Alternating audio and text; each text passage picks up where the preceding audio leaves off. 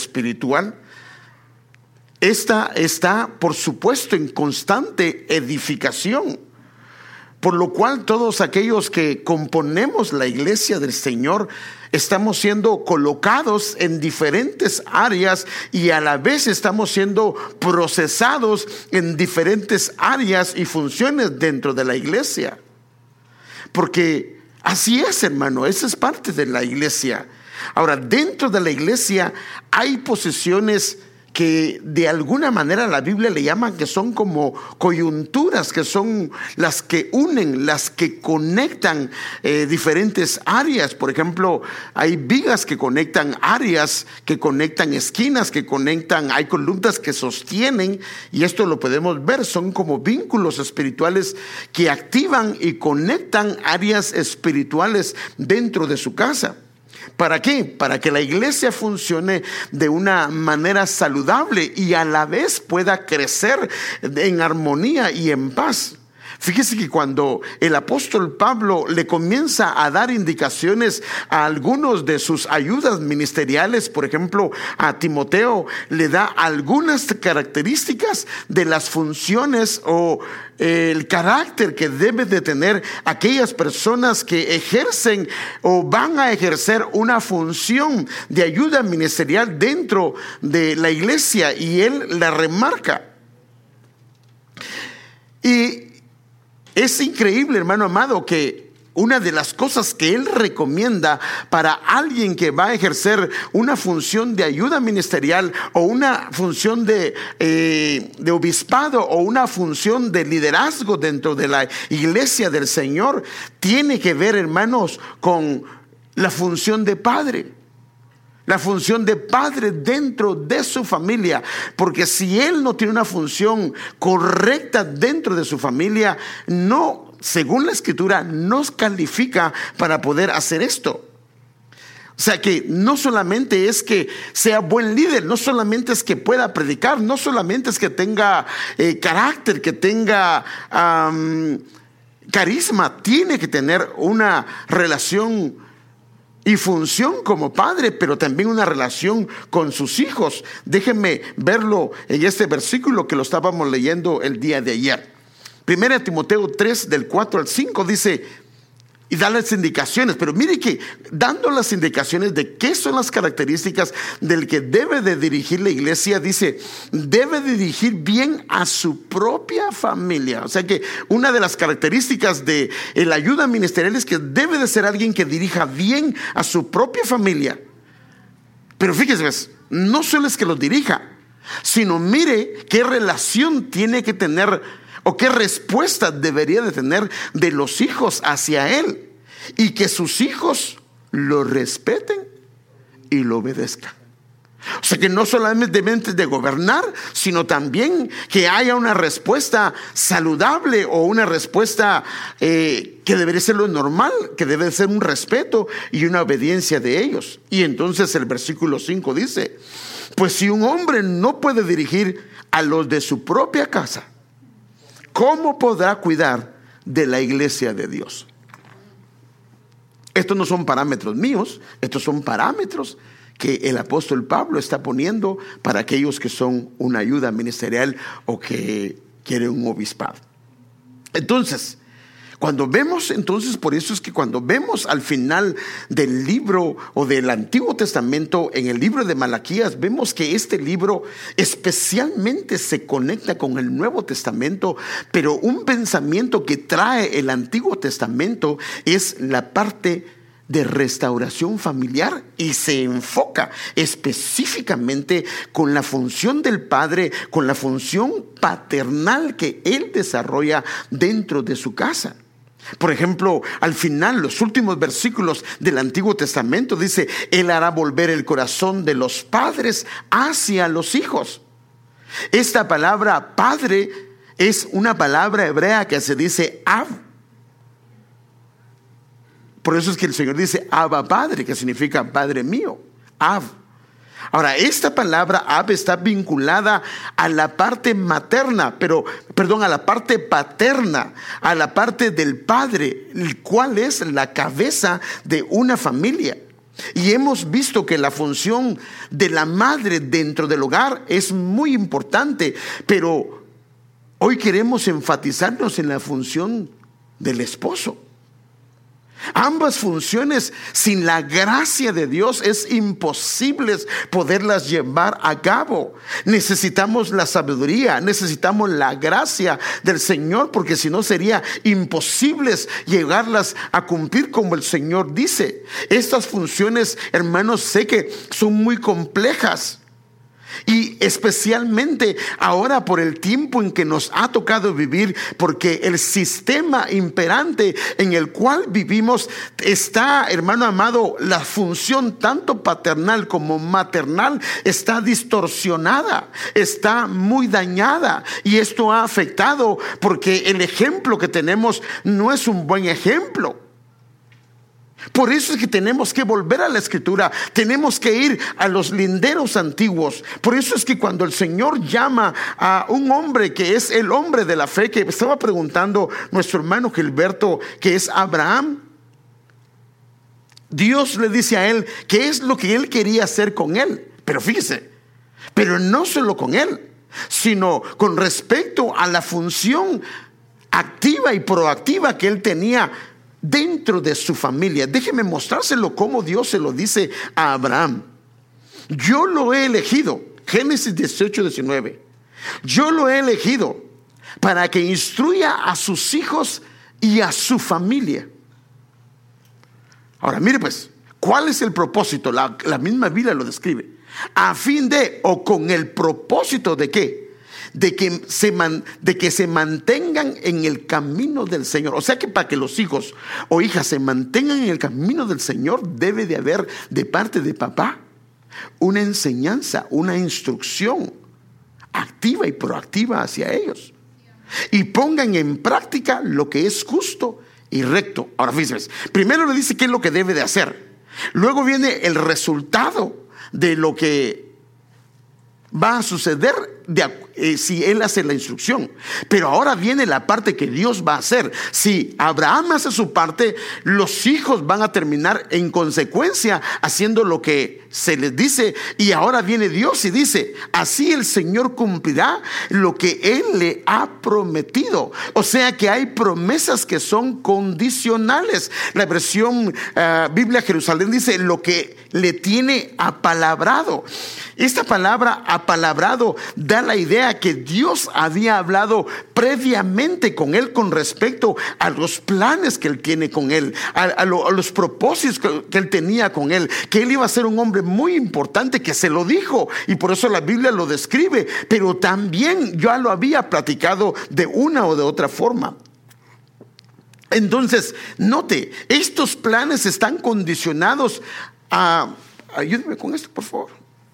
Estos planes están condicionados a la función de Abraham como cabeza de familia. Note esto. Están condicionados las promesas del Señor a la función de Él como cabeza. Si Él instruye a sus hijos en el camino, Dios promete mandar o hacer aquello que Él ha hablado con Él. Ahora, si Abraham no hace lo que le corresponde, Dios no va a cumplir lo que Dios le ha hablado acerca de él, pero no solo de él, sino acerca de su familia. Entonces, hermanos, vemos la importancia de la función y la conducta de un padre en medio de la familia. Por eso necesitamos, hermanos, retomar algunas indicaciones que la escritura da con respecto al padre de la familia, porque hay mucho que ver con esto, porque si el Padre, nosotros no nos activamos en lo que Dios ha dicho que debemos de hacer, de alguna manera la familia va a ser afectada porque hay promesas que no van a caer sobre ellos. Porque recuérdese muy claro que las promesas del Señor caen sobre la cabeza y de la cabeza descienden a todo lo demás. Por eso es que, hermano, a mí me gustaría esta noche, con el favor del Señor, tratar el siguiente tema. El padre de familia. El padre de familia.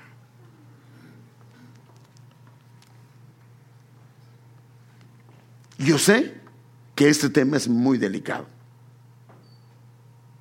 Y no es un tema condenatorio, sino es un tema que necesitamos repasarlo vez tras vez, porque es importante, porque depende las bendiciones, la conducta, las promesas que Dios tiene para nuestra familia.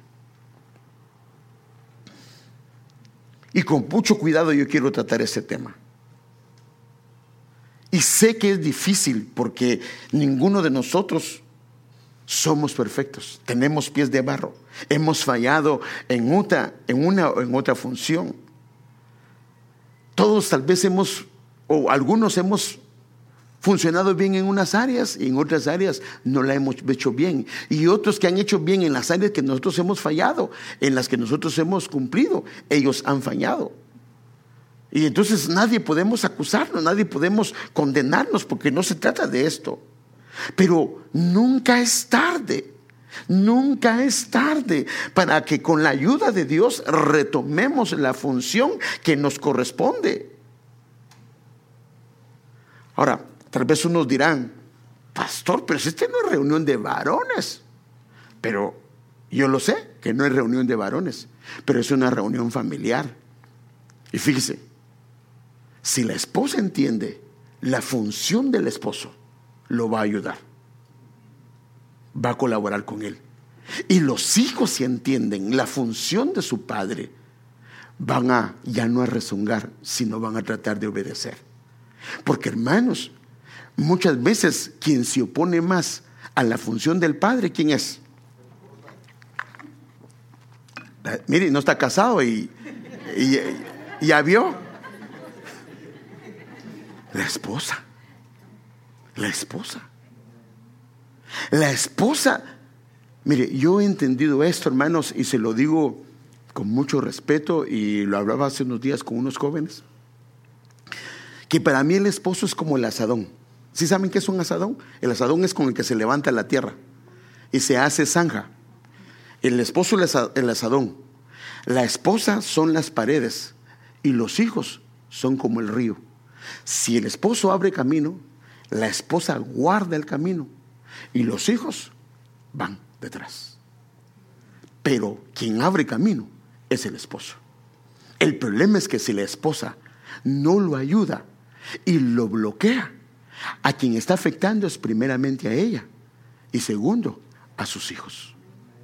Entonces la esposa, ¿por qué razón estoy hablando eso dentro de eh, un tema familiar? Porque todos tenemos que estar claros porque es importantísimo lo que yo le voy a decir hoy, hermanos. El Señor de alguna manera me ha estado ah, dando algunos pensamientos y yo necesito abordarlo. Hay un tema que tengo pendiente que es la dimensión espiritual, es una llave, pero, pero necesito tratar esto porque creo, hermanos amados, que si me espero, va a tardar mucho para que de esto. Y entonces yo creo que necesitamos ver esto. Porque esto nos ayuda a evaluar cómo está nuestra función y pedirle la gracia soberana al Señor. Miren menos, y, hay ejemplos hermosos. Sabe que la Biblia, Abraham tenía un temperamento muy tímido. Abraham llegó al, al, se puede decir de esta manera, llegó al fracaso de negar a su propia esposa y no salir al frente y no cubrirla. Pero más sin embargo, Él es el padre de la fe, porque empezó como Abraham, pero terminó como Abraham. Dios le puso la H en medio del soplo del Espíritu Santo y el Señor le cambió su carácter. Y Sarai, que su nombre significa dominante, controladora, hermano controlaba a Abraham. Mas sin embargo, al final la escritura dice que ella le llamaba Señor. O sea que llegaron los dos a, tener su papel bien claro. Ella no dejó de ser con carácter fuerte, pero logró someterse eh, a, lo que Dios decía que debería de hacerlo. Lo ayudó a cumplir el propósito. Y por eso, hermanos, es que es importante porque una mujer, hermano, puede llevar a su esposo a cometer serios errores.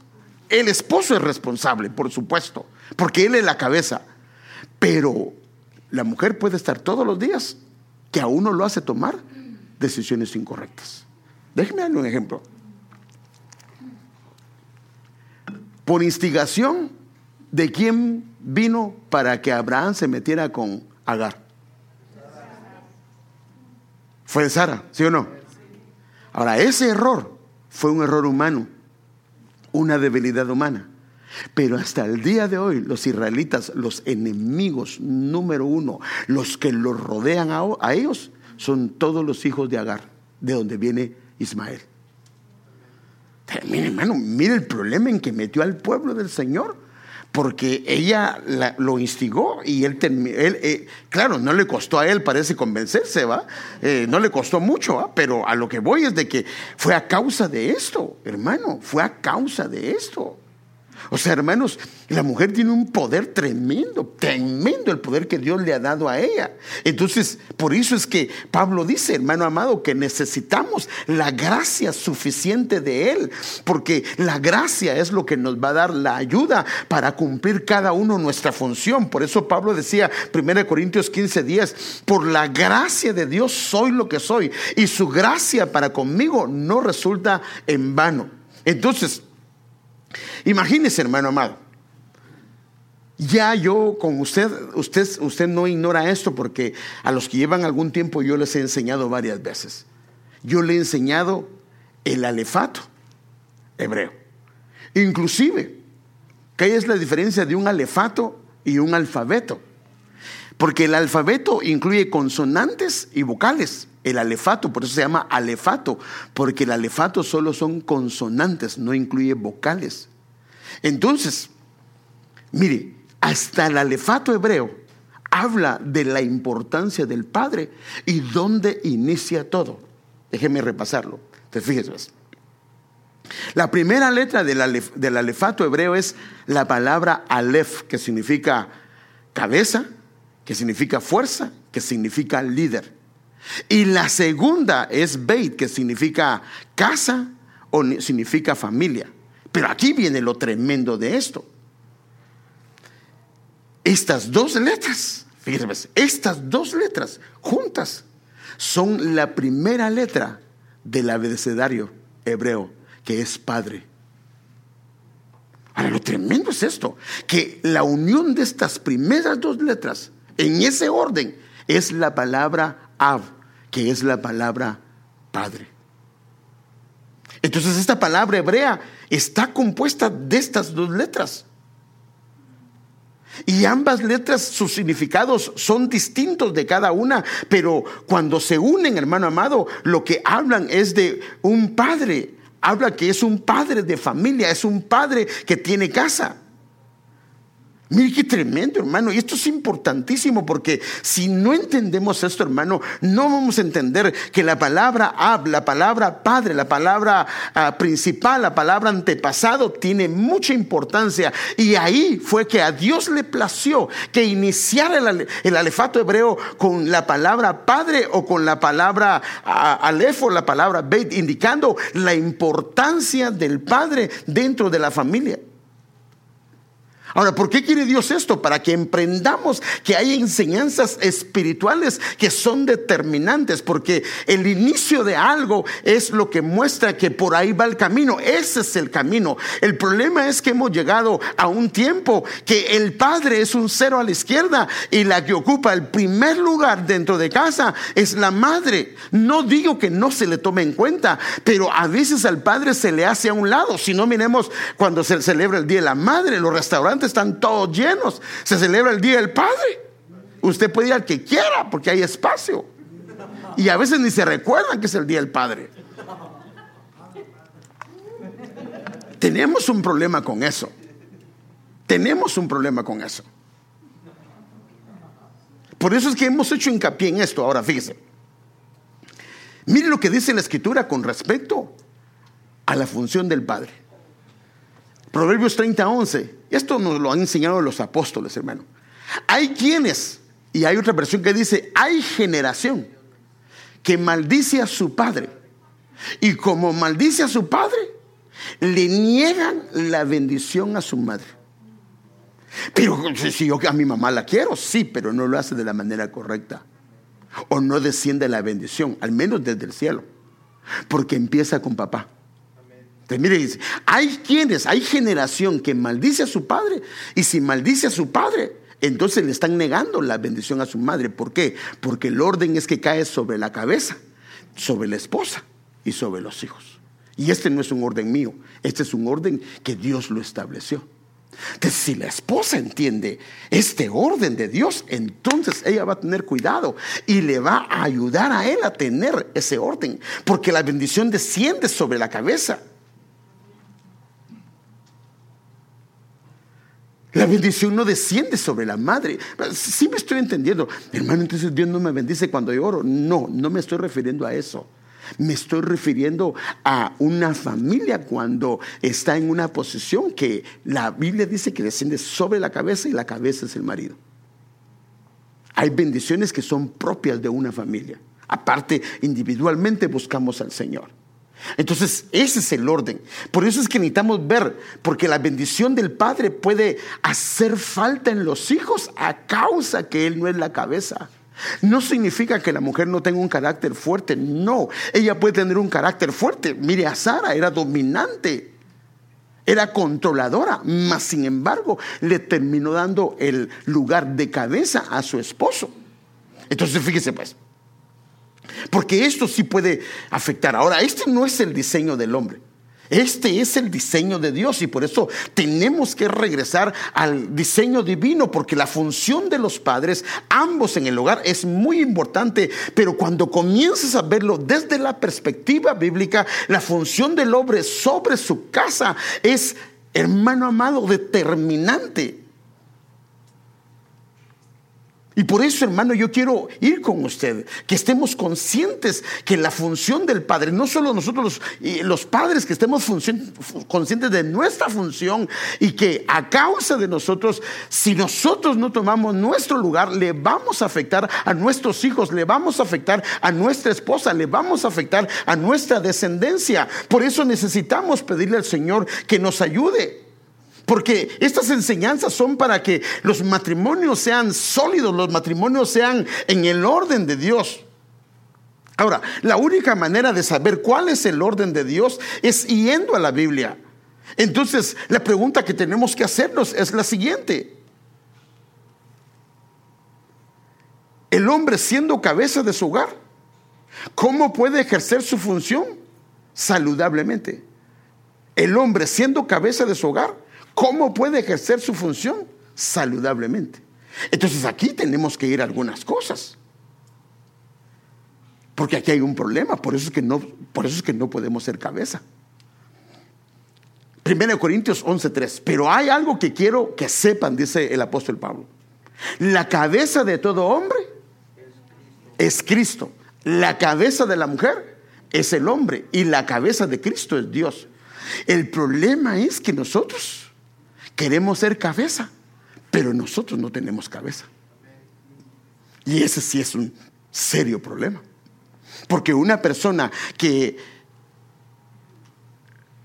Y de hecho se agarran algunas mujeres. El problema es que el orden es el orden de Dios y Dios lo instituyó. Ahora un hombre que Cristo no es su cabeza, corre el riesgo de poder ejercer su función de una manera déspota o como un dictador o como un machista en casa. Ese es el problema, hermano.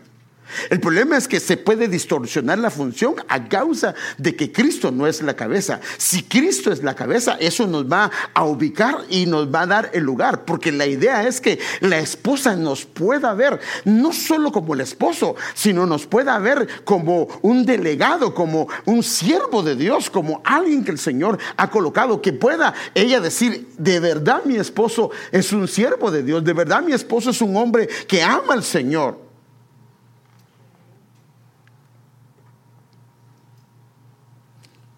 Este es el orden para que haya una autoridad saludable, porque si el hombre está sometido a Cristo, va a haber una autoridad saludable, si no va a ser una autoridad que destruye. Por eso la oración y el clamor de la esposa y los hijos es pedirle al Señor que papá ocupe el lugar que debe de ocupar, que esposa colabore con él, que clame al Señor para que él pueda ocupar su lugar, que los hijos también, porque la bendición de casa depende de ello, que él ocupe el lugar que Dios le ha dado. el lugar que Dios le que Dios le dio a él, que le corresponde. Ahora, si los padres nos sometemos a Cristo, no puede ser posible que tratemos mal a nuestra esposa. No puede ser posible que no tratemos correctamente a nuestra familia. Porque el Señor siendo cabeza, Él nos guía, Él nos exhorta, Él nos ordena, Él nos dice, esto no está bien, esto está incorrecto. Y Él comienza a trabajar porque la autoridad de Dios siempre edifica, siempre restaura. La autoridad de Dios no es para destruir. Eso lo dice Pablo en, en, 2 Corintios 13, 10. Según la autoridad que el Señor me dio para edificación. La autoridad que debemos de ejercer en casa es para edificar a nuestra familia. Es para que nuestra familia familia sea guardada y edificada. Esto es lo que dice la Biblia. Entonces, yo quiero empezar hablando sobre el padre de familia con una palabra griega. Porque esto es importantísimo lo que le voy a mostrar. Quiero hablar sobre la función o las funciones en diferentes contextos de un padre de familia, pero lo quiero hacer en base a una palabra griega que nos da mucha luz sobre lo que debe de ser la función de un padre. Mire, esta palabra es la palabra griega 3617 que es oiko despotes. Oiko despotes, no vaya a pensar que estoy maltratando. No, no, no, no, eso es una palabra griega. Solo que, pues así se, no sé si se pronuncia así, pero así la leo yo.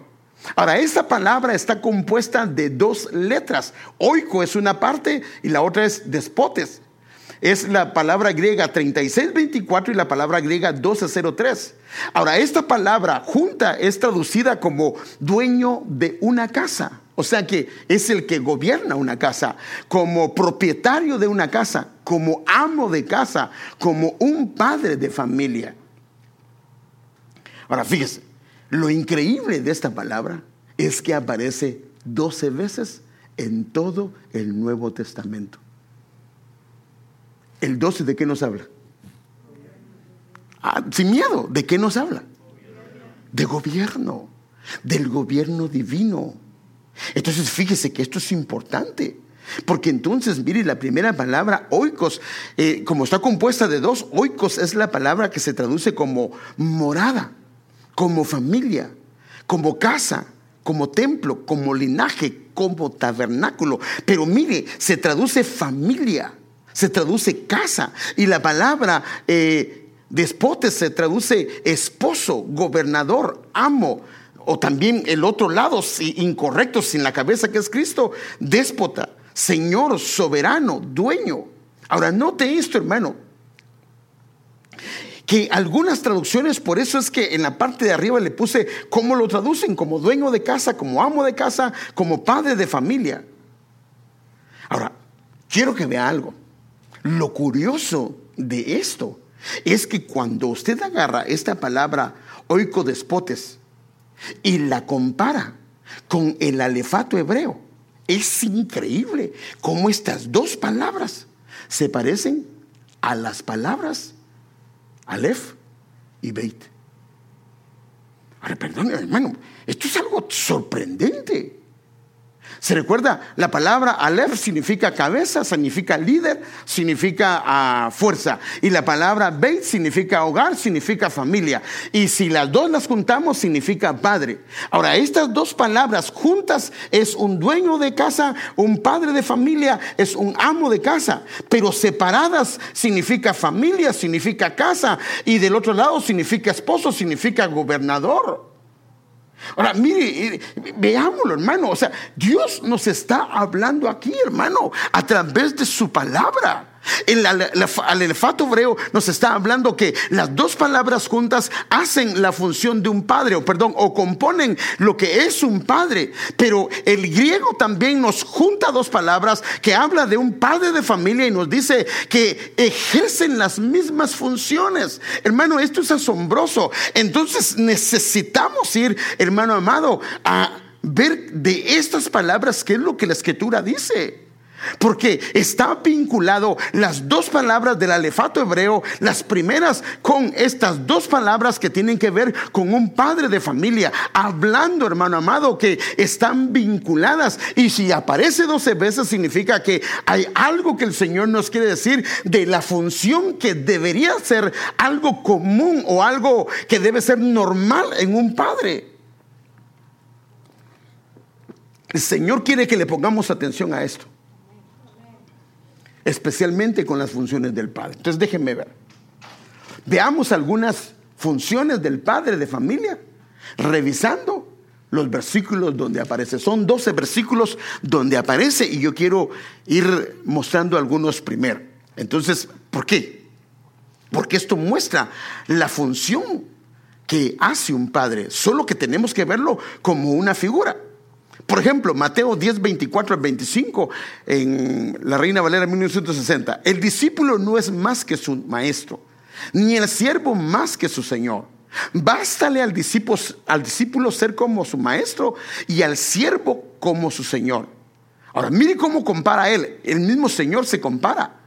Porque Él es un maestro, Él es un Señor. Pero ahora dice, si al Padre, eh, o sea que el Padre de familia es un, debe de ser un maestro y debe de ser un Señor en su casa, debe ser alguien que gobierna su casa. Ahora dice, si al Padre de familia, dice que tremendo, o oico despotes, llamaron Belcebú, cuanto más a los de su casa.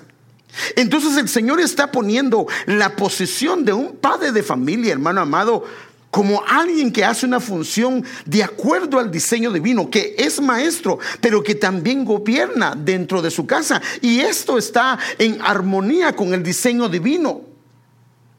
Ahora, cuando una persona, note algo hermano, cuando una persona comienza a ejercer su función de acuerdo a lo que Dios dice de parte de algunos, porque esto no fue lo que pasó con el Señor, se comenzaron a despertar envidias porque la gente lo quería escuchar a él, la gente quería eh, ver que él, entonces comenzaron a acusar lo que él lo que hacía, lo hacía, eh, eh, hermano amado, por Belcebú.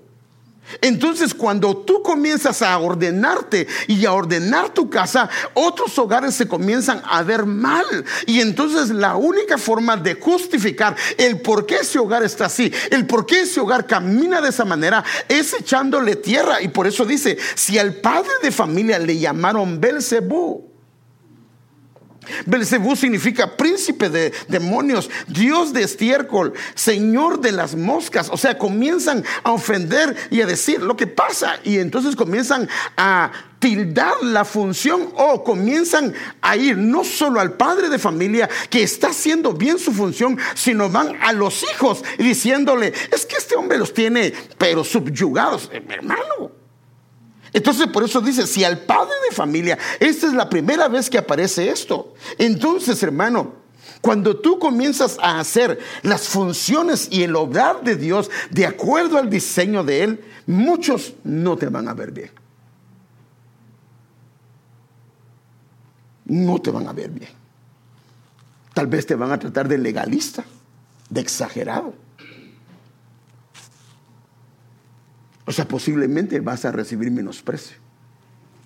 Y no solo tú, sino tus hijos. Es que tu papá es exagerado. Es que tu papá se pasa. Es demasiado drástico.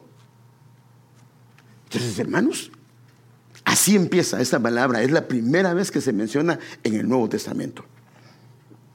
Y es el Señor el que está usando esa referencia. Ahora, quiero que veamos algo. Entonces, como estamos viendo las funciones, ahí vemos la función de un maestro y de alguien que gobierna. Ahora, el padre de familia tiene que sembrar la buena semilla en el campo. Su campo es su casa. Su campo es su familia. O sea que no es, hermano, vine con mucho, por favor, con mucho respeto. No vine a señalar, sino lo que vine es a que escudriñemos la escritura y ayudemos para que necesitamos arreglar algunas cosas. Mire, hermano, gracias a los hermanos que son maestros y que ellos les enseñan a los niños, pero no es la responsabilidad de ellos, no lo es. La responsabilidad de enseñarle la palabra a los hijos es del Padre. Es del Padre. No hay vuelta de hoja. Pero hermanos, ¿Cómo la vamos a enseñar si nosotros ni la leemos? ¿Cómo la vamos a enseñar si nos cuesta leer? Hermanos, por eso es que necesitamos retomar algunas cosas, hermano. Mire, mire que lo dice ahí. Mateo 13, 27, esa es la segunda vez que aparece. Vinieron entonces los siervos del padre de familia, oicodespotes, y le dijeron, Señor, ¿no sembraste buena semilla en tu campo?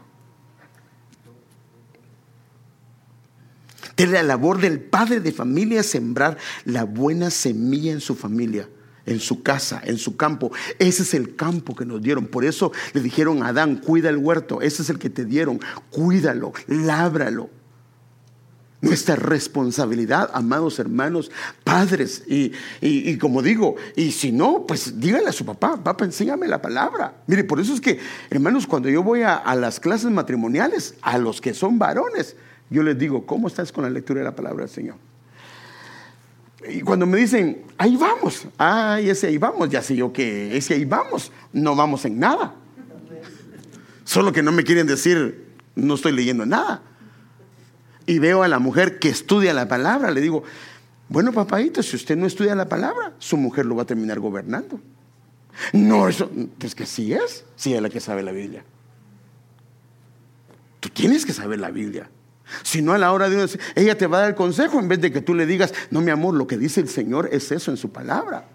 Entonces, perdóneme, entonces una muchacha no debe de fijarse solamente que tenga ojos bonitos, ni ese bigotote de, de Vicente Fernández, no, no, no, no, sino que debe ver cómo está con la palabra. ¿Cuál palabra? No, con la palabra de Dios. ¿Usted tiene Biblia? No, a mí no, yo nunca he comprado Biblia. ¿Sabe cuál es el Nuevo Testamento? ¿Qué es eso? Ah, ese no está calificado para ser tu esposo. Perdóneme. ¿Con qué va a gobernar su casa? ¿Con qué la va a gobernar?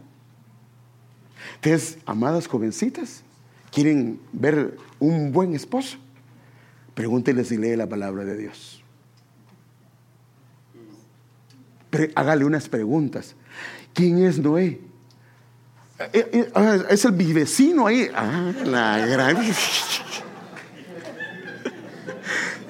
Y su esposa se llama Noah. No, hermano, no, no. ¿Quiere Dios hogares saludables? Nos da las claves. Te fíjese. Entonces el enemigo va a querer estorbar la labor de siembra. Ve que comienzas a sembrar tu, tu, campo, tu casa, y el enemigo va a querer traer cizaña a alguien. alguien no, no seas exagerado. ¿Por qué le pones a leer la Biblia a tus niños? Si ellos ni entienden, ¿quién dice que no entienden? Hermano, perdóneme, pero ahora niños tan pequeños les ponen eh, álgebra. ¿Usted cree que la álgebra no es difícil? Es complicada. Y si la entienden ellos, ¿usted cree que no van a entender la Biblia? Si para eso está el Espíritu Santo en ellos, para que el Espíritu Santo les enseñe la Escritura. El problema no es que eh, eh, eh, no la puedan aprender, sino que cuando los niños comienzan a leer la Biblia, ¿qué comienzan a hacer? A preguntar. A preguntar. ¿Y a quién le van a preguntar? Al Padre. ¿Y qué le vamos a hacer? El domingo vamos a la iglesia y no te preocupes, ya le pediste al pastor. Está, bien, está, está bien, yo lo puedo hacer, pero es su responsabilidad. Entonces tenemos que tener cuidado de esto, porque el enemigo va a poner cizaña y quiere poner cizaña en el campo que Dios te ha dado para destruir el trigo, que son los hijos, hermano. Entonces tratando de estorbar el crecimiento y el caminar de ellos. Ahora, note eso. Entonces, vimos, el padre de familia cuando comienza a hacer su labor, va a ser menospreciado y lo van a criticar. El padre de familia, su labor principal, lo que vemos acá, es que debe de sembrar la palabra, debe de sembrar la palabra en su campo. A veces vamos a otros campos y les enseñamos la palabra. ¿Y mi casa cómo está? ¿Sabe, sabe mi casa? Cuando me preguntan, ¿les puedo ayudar? Entonces veamos otro texto.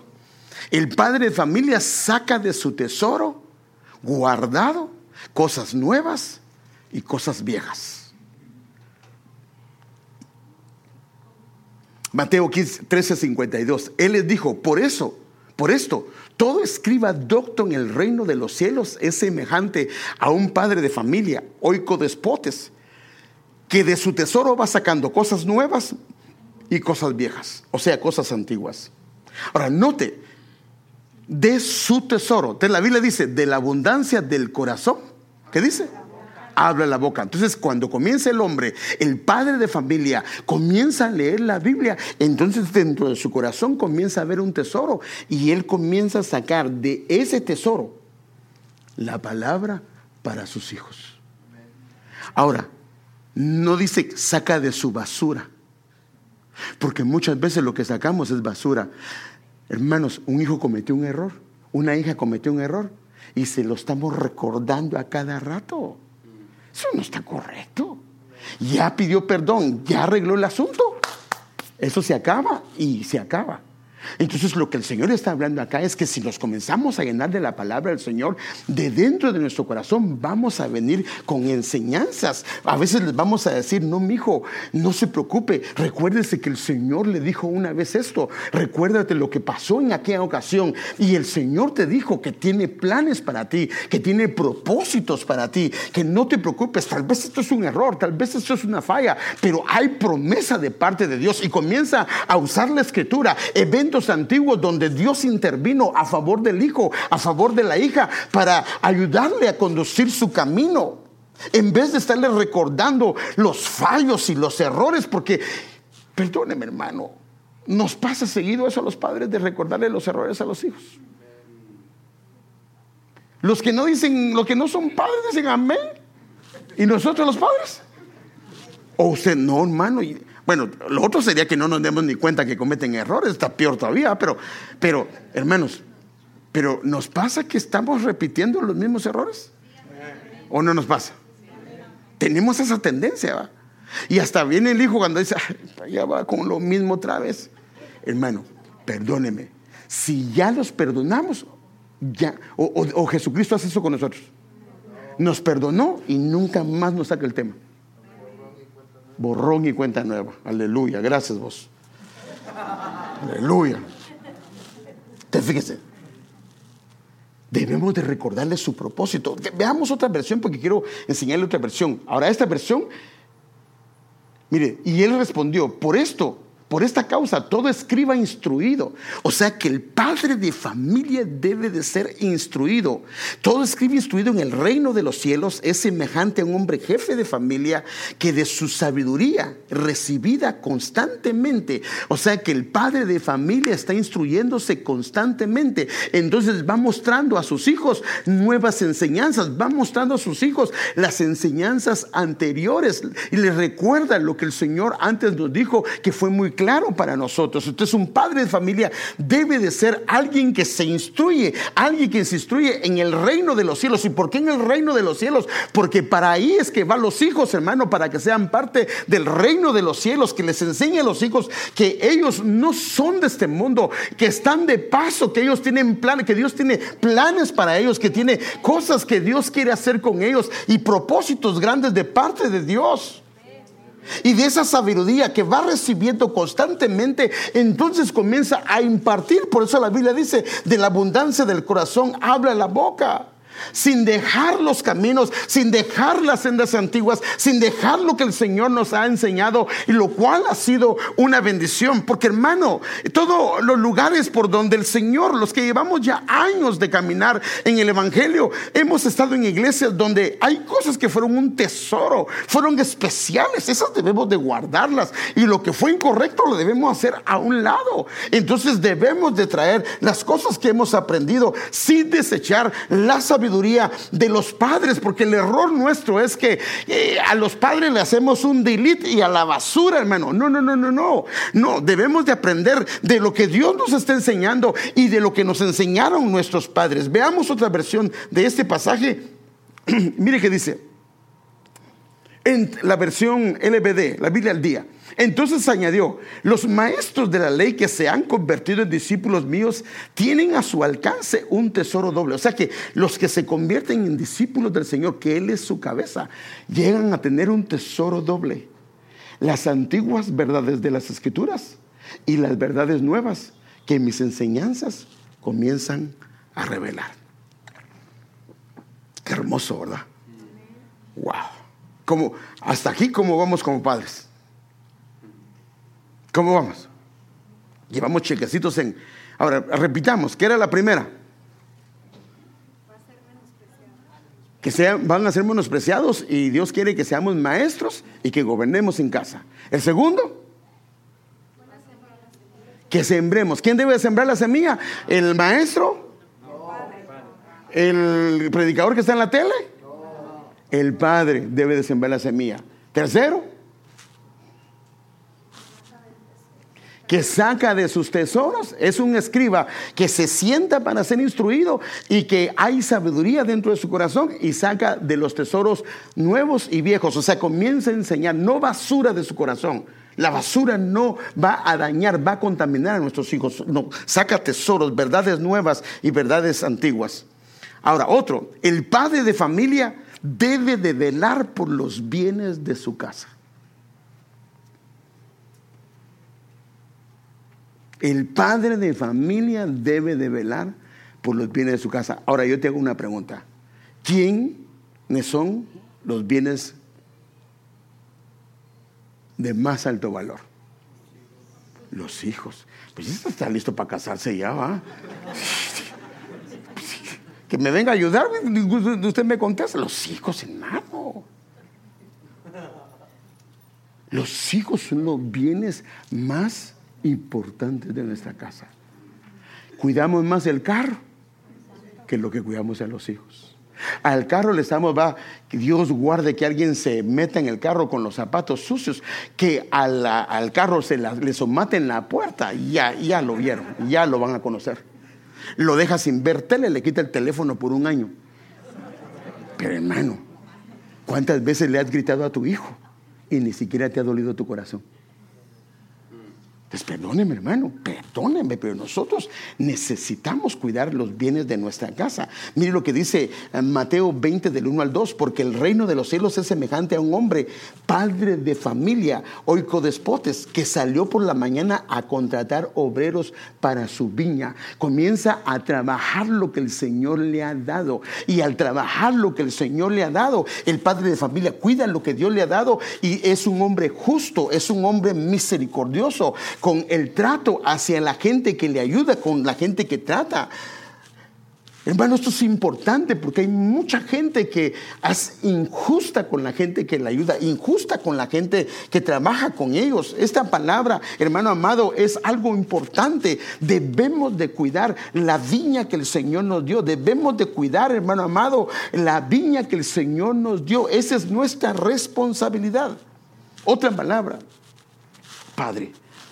Voy a ir así rapidito. El padre de familia es el encargado de poner vallado. Miren. Oíd la parábola. Hubo un hombre, Mateo, perdón, 21, hubo un hombre, padre de familia, el cual plantó una viña, la cercó de vallado, cavó en ella un lagar, edificó una torre. Entonces es el padre de familia el encargado de poner vallado alrededor de su casa, alrededor de su familia, para guardarla de los depredadores, porque hermanos quieren destruir nuestra familia y el que debe de estar pendiente es el padre de familia y pone una torre. ¿Cuál es la, cuál es la idea de la torre? Que esté en alto para que pueda vigilar cuando hay un depredador cuando alguien se está metiendo, cuando alguien está eh, eh, levantando el cerco o cuando alguien está traspasando el cerco. Perdóneme hermano, pero a veces nosotros somos los últimos en enterarnos que hay problemas dentro de casa porque mamá no le quiere contar a papá o los hijos no le quieren contar. Todo el mundo sabe y el papá es el último en enterarse. No, la Biblia dice que él es el que debe de poner vallado a su casa, el que debe de guardar guardar su casa, hermano amado. Debemos de estar pendientes, por eso dice vallado, pero a la vez torre. Vigilar también, aunque hay vallado, hay torre para que, hermano amado, hagamos. Ahora, lo que podría ver en nosotros es dejadez. Por ejemplo, la esposa nos está diciendo, mi amor, por favor, encárgate de esto. Aquí está pasando algo con el hijo, está pasando algo con la hija, está pasando algo. ¿Y qué hacemos? Luego, hombre, no te complique la vida. Hermano, cuando venimos a intervenir, la cosa ya es grande.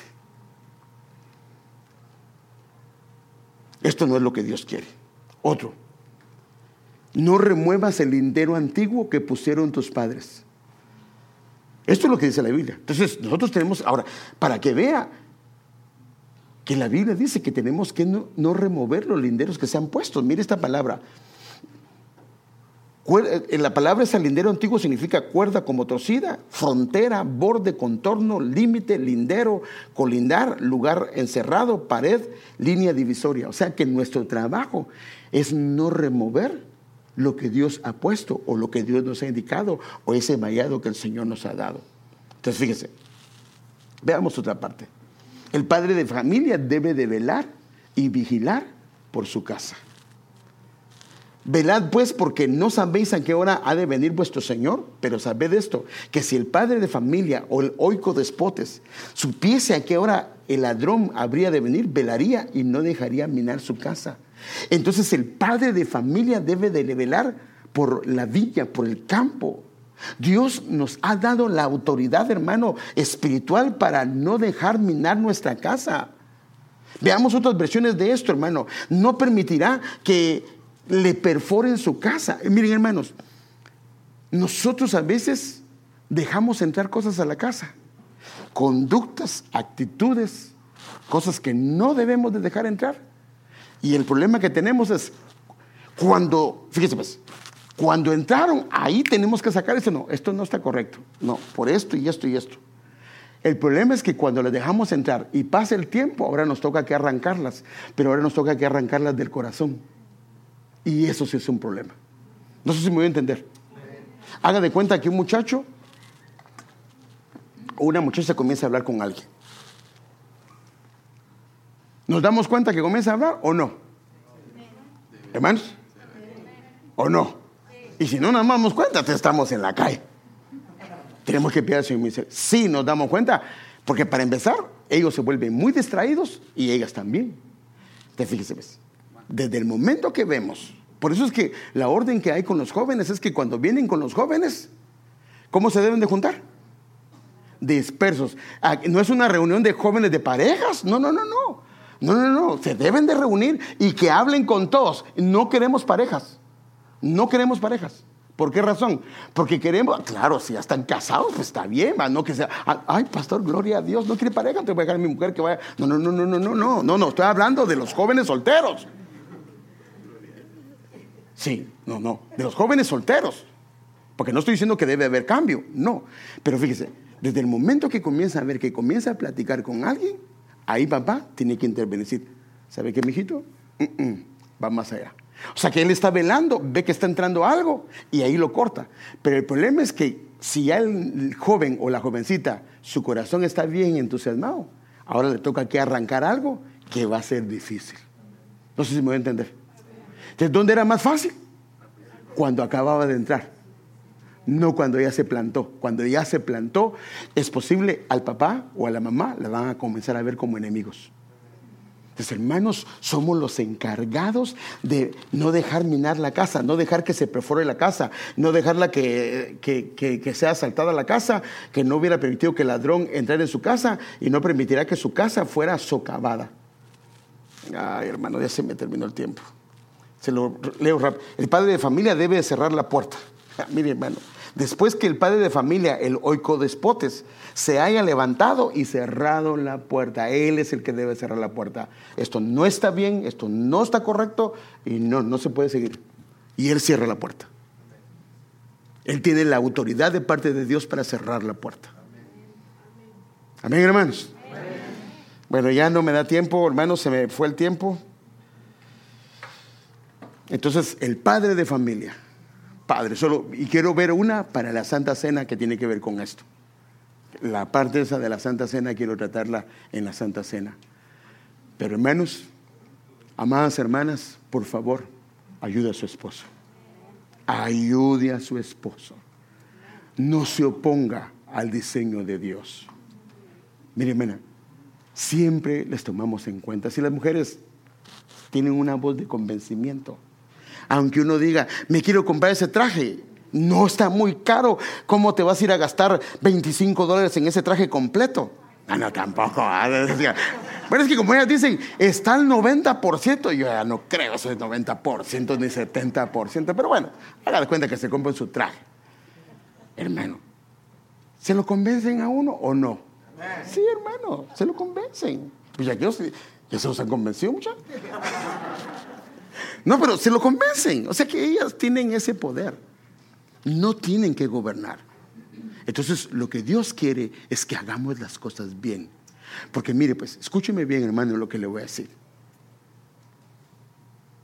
Si yo tengo hijos y ellos se dan cuenta que mi esposa me gobierna a mí, cuando ellos vayan a su hogar, ¿para qué va a ser lo normal para ellos?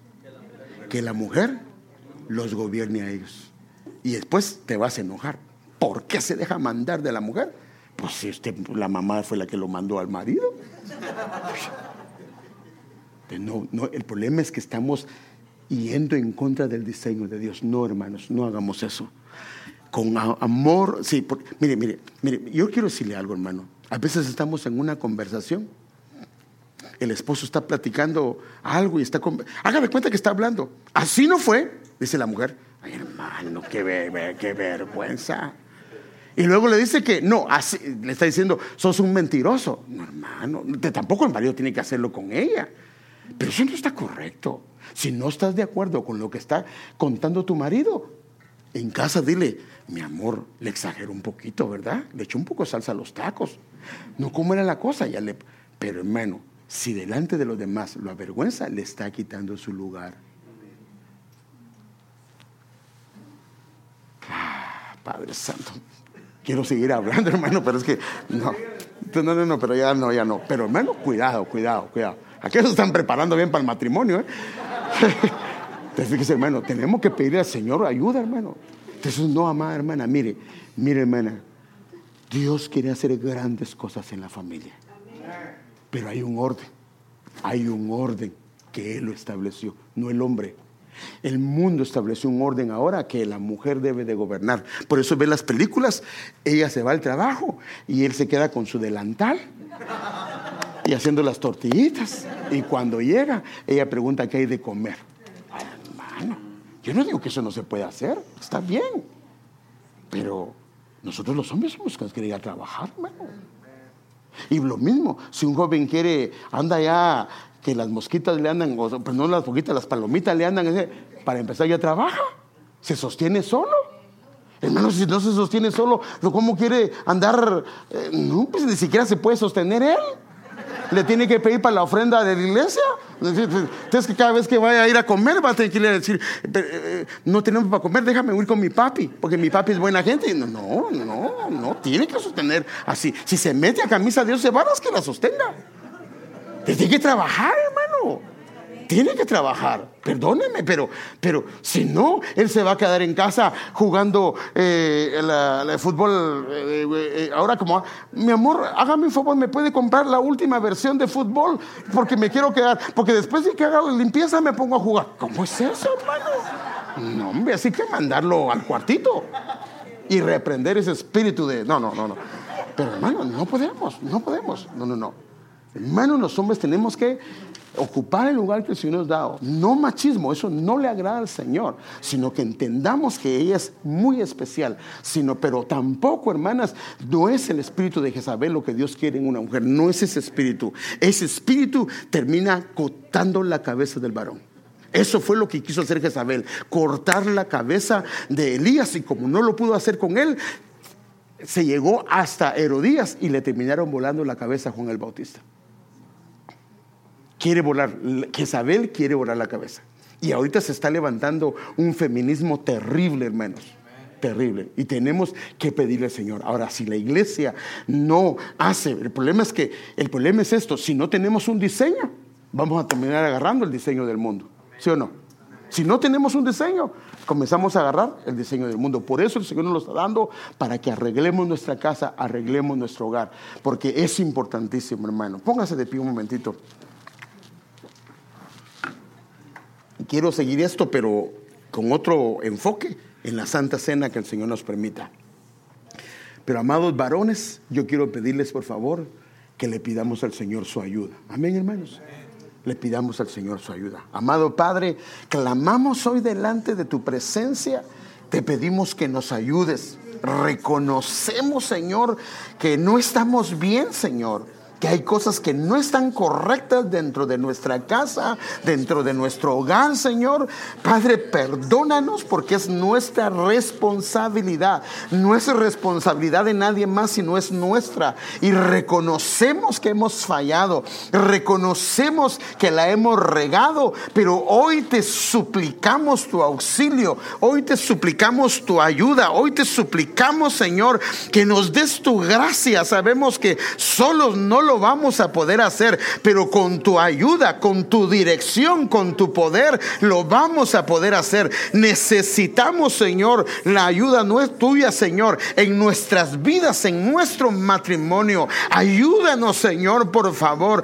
Padre, todo espíritu de machismo, todo espíritu de dictador, de déspota, lo reprendemos en el nombre de Jesús. Tú quieres, Señor, que tengamos un hogar saludable y perdónanos Señor, si no se le ha dado el lugar al Padre como debe de hacerse. Pero hoy pedimos que nos ayude, Señor, a ordenarnos, Señor amado, y arreglar lo que haya que arreglar dentro de nuestra casa. Ayúdanos, Señor, en el nombre de Jesús de Nazaret. Te lo suplicamos y te damos gracias, Señor.